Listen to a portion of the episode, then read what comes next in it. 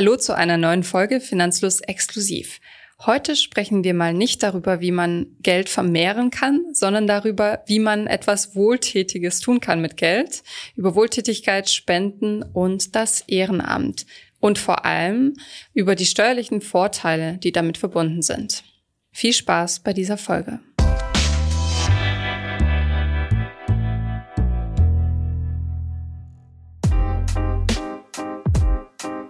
Man spricht nicht so oft darüber, aber ganz schön viele Deutsche spenden. Wie sieht das eigentlich bei dir aus, Thomas? Hast du schon mal was gespendet?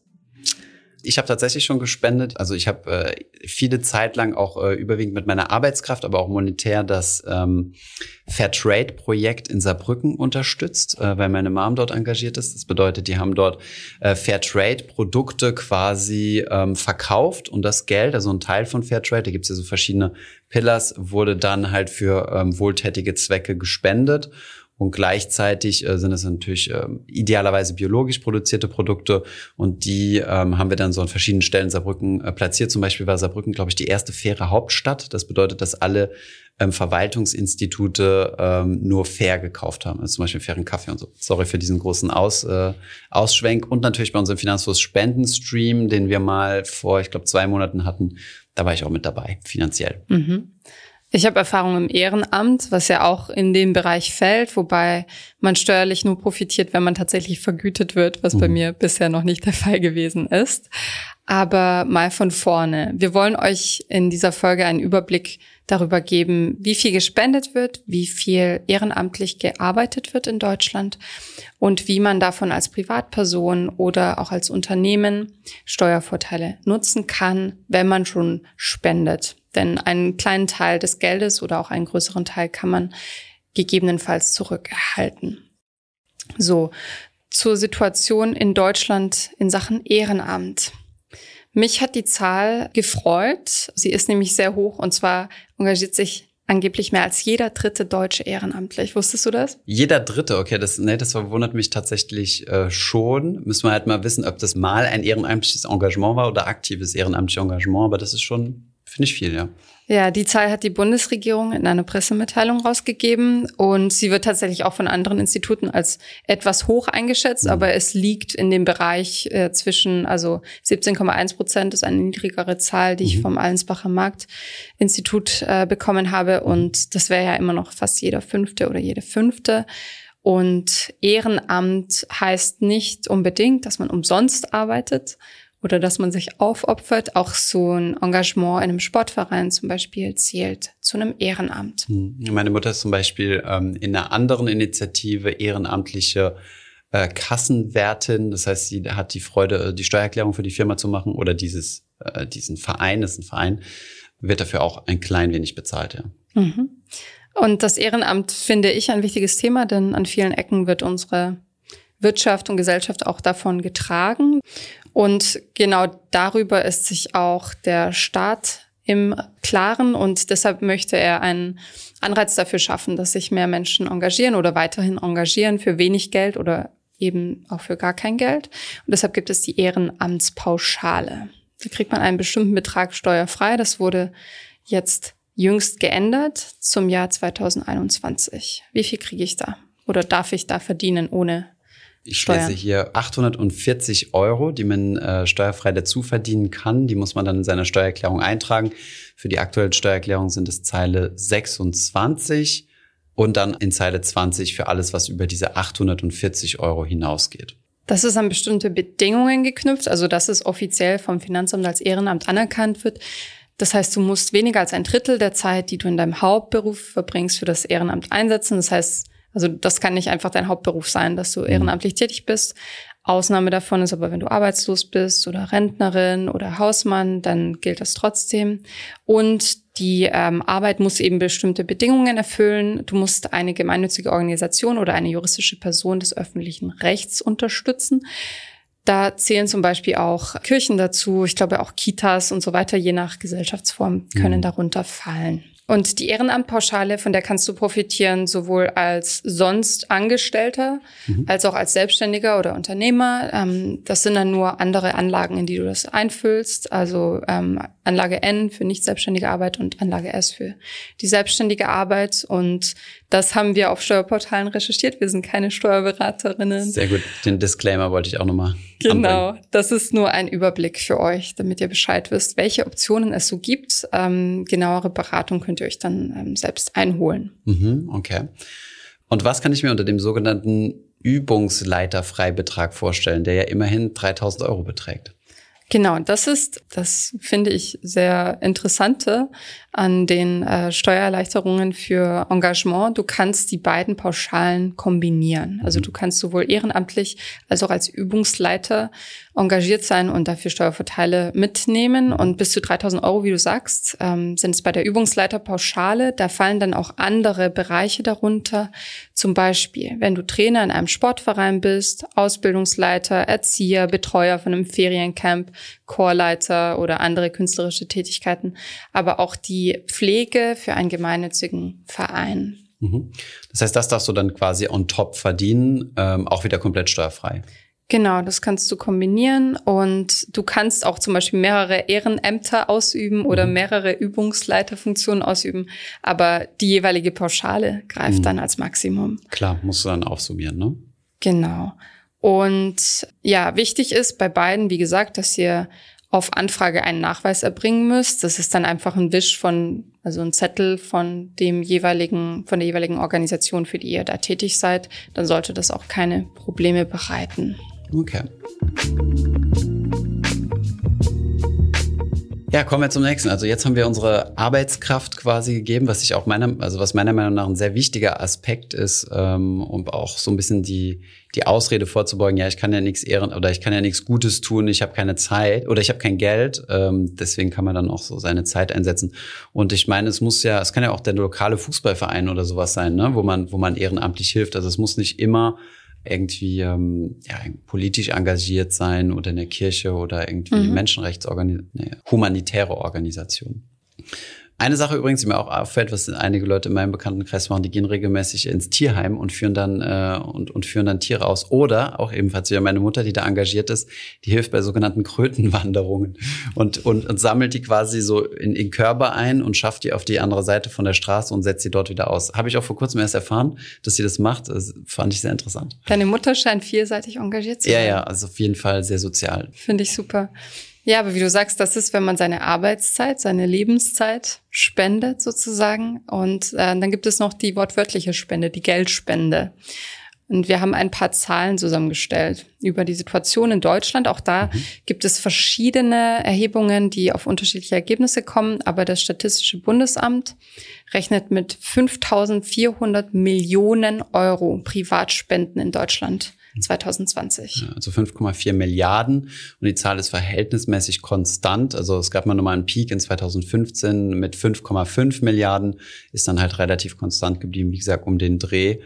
Und ähm, ja, finde ich, finde ich eine stolze Summe, die da gespendet wird. Und manche Verbände gehen sogar von wesentlich höheren Beträgen aus. Also mhm. ich habe auch eine Zahl gefunden vom Fundraising-Verband in Deutschland, äh, sind das eher 12 Milliarden Euro pro Jahr was, was sie so erwarten an hm. Privatspenden pro Jahr. Kommt natürlich immer darauf an, was man halt dazu zählt. Was halt interessant ist, auch nochmal die Aufteilung zu sehen, ne? also wie das, mhm. wie das Geld aufgeteilt ist. Ja, da ist die humanitäre Hilfe auf Platz eins. Also ihr kennt bestimmt alle, um die Weihnachtszeit herum kommen ganz viele ähm, traurige Fotos, mitleiderregende Fotos von Kindern in ärmeren Regionen dieser Welt. Und ähm, da wird um Spenden gebeten, weil man gegen Ende des Jahres wahrscheinlich auch denkt, ja, jetzt noch was Gutes tun oder vielleicht auch, das will ich jetzt nicht unterstellen, aber vielleicht auch noch äh, im Steuerjahr noch was Gutes tun. Ja, uns ist sowieso, also es ist eine, ist eine emotionaler geprägte Stimmung, sagen wir es mal so. Ne? Mhm. Da gibt's ja auch, auch Studien dazu, die das, die das gezeigt haben.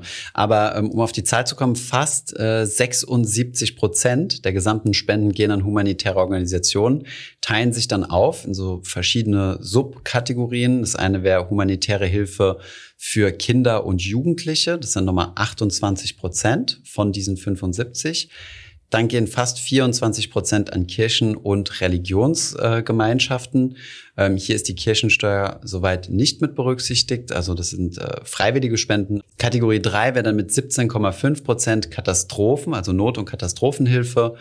Auf Platz Nummer vier mit 11,3 Prozent wären dann Hilfe bei Krankheit und Behinderungen, also dass dort unterstützt wird.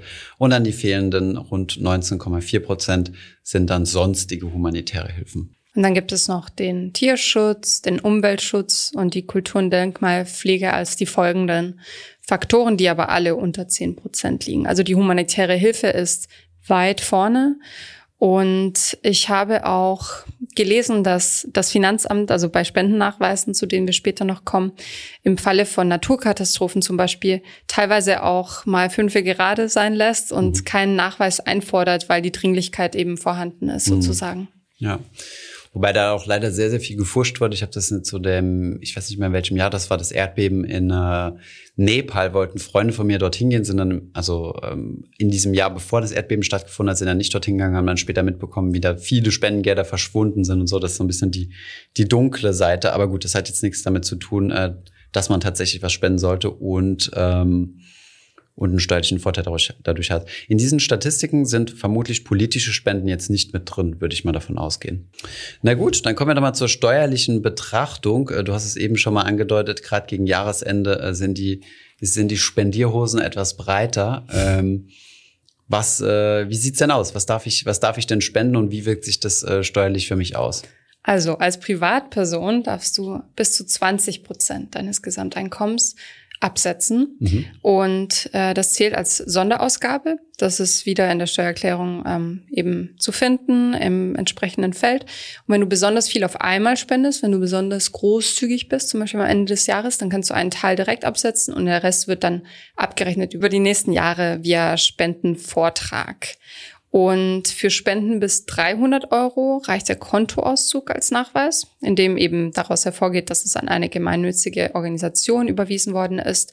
Vorher waren es 200 Euro, das wurde dieses Jahr ähm, hochgesetzt. Und über diesen 300 Euro, die wir jetzt haben, ähm, brauchst du eben eine offizielle Spendenbescheinigung, die jetzt nach aktuellem Stand auch nur auf Anfrage ans Finanzamt übermittelt werden muss, weil man jetzt ja keine Belege automatisch mitschicken muss bei der Einreichung. 20 Prozent finde ich schon sehr, sehr ähm, ein hoher Wert. Ne? Also du kannst echt schon ziemlich viel spenden. Kann natürlich super interessant sein, wenn du damit zum Beispiel äh, der Steuerprogression entgehst. Also wenn du zum Beispiel sagst, okay, ich habe jetzt irgendwie ein bisschen zu viel bekommen und komme damit in so eine, in so eine Progressionsklasse rein, will das ein bisschen runterdrücken, dann könnte man da den Teil zum Beispiel spenden und damit quasi seine, ja, seine, seine Steuer insgesamt drücken. Das stimmt. Und es ist ein Riesenanreiz, um überhaupt zu spenden, Absolut. wenn man das so sieht, schwarz ja. auf weiß. Ja. Ähm, vielleicht noch ein Punkt, also wie man an diese Spendenquittung rankommt. Also da würde ich halt auch immer drauf achten. Das war auch so eine Challenge bei uns gewesen äh, beim Stream. Wir haben ja diesen Spendenstream organisiert, wo wir für eine Organisation gespendet haben, die quasi Plastik aus dem Meer fischt finde ich persönlich äh, super wichtige Sache, weil wenn man mal so ein bisschen im Urlaub unterwegs ist, also ich war einmal in Thailand, das war Katastrophe, wunderschöne Strände und so und alles voller Plastik. Und auch jetzt, wo wir am Mittelmeer waren, ähm, haben wir halt super viel so Mikroplastik gesehen, weißt du, was so angespielt wird, so ganz kleine Plastikteilchen. Das finde ich halt wirklich äh, eine unschöne Entwicklung, zumal die ganzen Fische das ja essen. Aber okay, also unsere Herausforderung war gewesen, welchen Spendenanbieter suchen wir uns denn jetzt? Weil du kannst ja bei Twitch ganz normal Geld spenden, das kommt dann aber auf unser Konto. Und wir sind dann verpflichtet, wenn wir das Geld weiterspenden, eine Spendenquittung auszustellen. Da hatten wir natürlich keine Lust drauf, für da 500 Leuten oder so eine Spendenquittung auszustellen. Und ähm, da gibt es gute Organisationen. Also wir haben das jetzt zum Beispiel mit betterplace.org gemacht. Also falls ihr irgendwann mal irgendwas, eine Spendenaktion organisieren wollt, kann ich euch das wirklich nur empfehlen. Und dort könnt ihr dann also euch eine, einen guten Zweck aussuchen, für den ihr spendet. Und die machen dann das Ganze äh, mit, diesem, mit dieser Spendenquittung. Das bedeutet, die Leute können für die von euch ausgewählte ähm, Aktion spenden und Better Place kümmert sich dann um diesen, um diesen Spendenbeleg. Also habt ihr dann quasi nichts mit zu tun. Das ist so vielleicht nur so als kleiner Tipp nebenbei. Genau. Ja, das ist eine gute Sache, das ein bisschen äh, smoother zu gestalten, denn um eben das alles offiziell richtig zu machen, muss man bestimmte Bedingungen beachten. Übrigens gibt es äh, noch eine extra Kategorie der Spenden, und zwar die Parteispende und auch Mitgliedsbeiträge für politische Parteien. Die kannst du zusätzlich absetzen, und zwar zur Hälfte direkt von ähm, deiner Steuerlast, und das sind bis zu 825 Euro pro Jahr. Bei Unternehmen ist es nochmal eine andere Sache. Da kommt es auf die Gesellschaftsform an. Ähm, wir geben jetzt nur einen kurzen Einblick. Also Spenden von Kapitalgesellschaften wie AGs oder GmbHs erkennt das Finanzamt als Betriebsausgaben an. Das heißt, die Spendengelder reduzieren den Gewinn und somit zahlt das Unternehmen weniger Körperschaftssteuer und Gewerbesteuer. In Frankreich übrigens interessanter Fakt, äh, gibt es äh, gibt es Spenden als äh, als Pflicht für Unternehmen bis zum gewissen Grad. Und äh, zum Beispiel, ich glaube, es gibt eine sogenannte Bildungsspende, die Unternehmen ab einer gewissen Größe machen müssen, was dann an Universitäten, Hochschulen und sowas gespendet wird. Und da gibt es quasi so ein bisschen so ein, ähm, wie so ein Konkurrenzkampf der Unis oder so, um attraktiv zu werden, um diesen, um dieses Budget anzuzapfen. Finde ich eigentlich nicht schlecht, weil es gibt so ein bisschen so einen marktwirtschaftlichen Aspekt rein. Ja. Mhm. Das ist halt wie eine zusätzliche Steuer. In meinem Interview mit dem Lottoberater hat er auch erwähnt, dass ähm, Glücksspielgesellschaften wie Lotto verpflichtet sind zu spenden oder sich zu engagieren, gemeinnützig. Genau. Ist ja wie bei Sparkassen und Volksbanken. Also Volksbank weiß ich jetzt nicht so genau, die sind ihren Mitgliedern verpflichtet, aber Sparkassen sind ja der Region verpflichtet. Deswegen sponsern die halt Parkbänke, Tennisvereine und solche Dinge. Dann kommen wir noch zu einer anderen Kategorie, das ist die gemeinnützige GmbH oder die GGMBH. Klingt sperrig, was steckt dahinter? Ähm, ja, das ist im Endeffekt äh, eine Gesellschaft mit beschränkter Haftung, also eine, eine, Kapitalgesellschaft. Und das erste G steht halt für Gemeinnützigkeit. Das bedeutet, äh, üblicherweise ist es in der GmbH ja so, dass die Gesellschafter quasi von den ausgeschütteten Gewinnen profitieren. Also können sich was auszahlen, kann man sich vorstellen wie Dividende, heißt dann nur anders Gewinnausschüttung.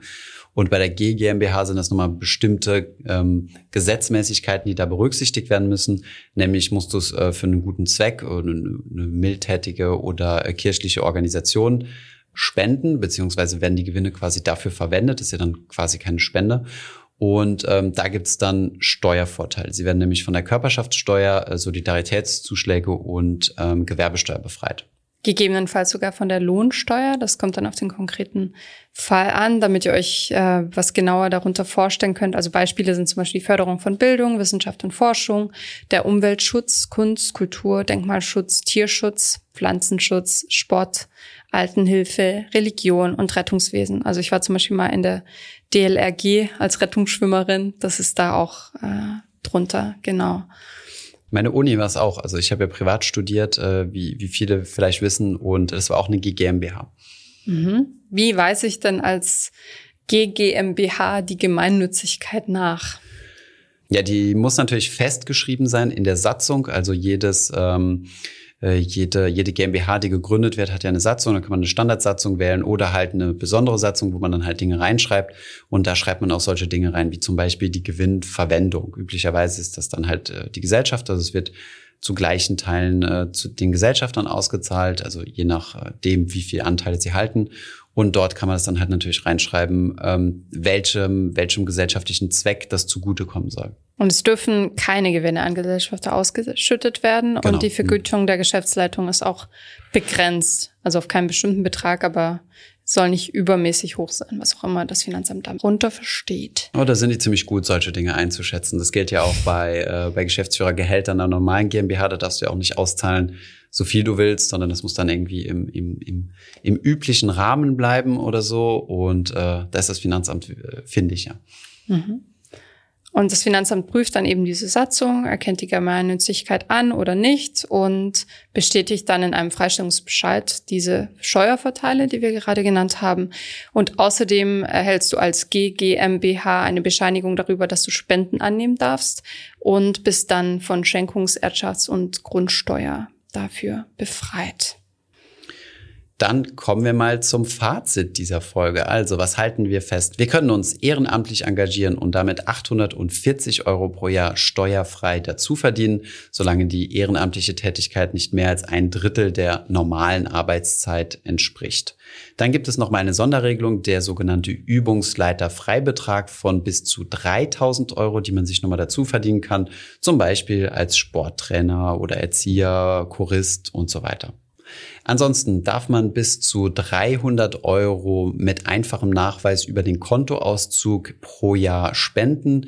Wer darüber hinaus spenden möchte, kann das steuerlich begünstigt bis zu 20 Prozent seines gesamten Einkommens tun, muss dann aber dafür sorgen, einen Spendenbeleg zu haben, falls das Finanzamt das nachfragt. Politischen Parteien kannst du ebenfalls spenden. Steuerlich bevorteiligt sind allerdings nur Spenden bis 825 Euro pro Jahr.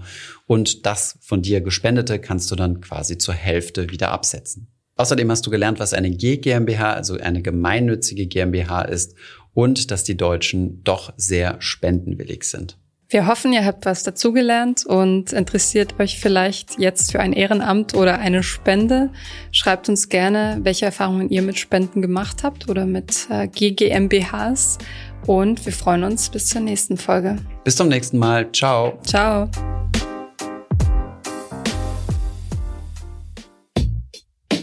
Ich hoffe, diese Podcast-Folge hat dir gefallen. Wenn ja, dann zöger doch nicht in deinem Umfeld über diesen Podcast zu sprechen, bei Freunden und Bekannten. Ich denke, es gibt auch in deinem Umfeld viele Menschen, die sich für das Thema finanzielle Bildung interessieren oder interessieren sollten. Wenn du auf iTunes bist, würden wir uns auch freuen, wenn du uns eine positive Bewertung dalässt. Das hilft uns, den Podcast noch einfacher auffindbar zu machen. Alle wichtigen Links und Verweise findest du wie immer in den Show Notes zu diesem Podcast. Vielen Dank fürs Zuhören und bis zum nächsten Mal.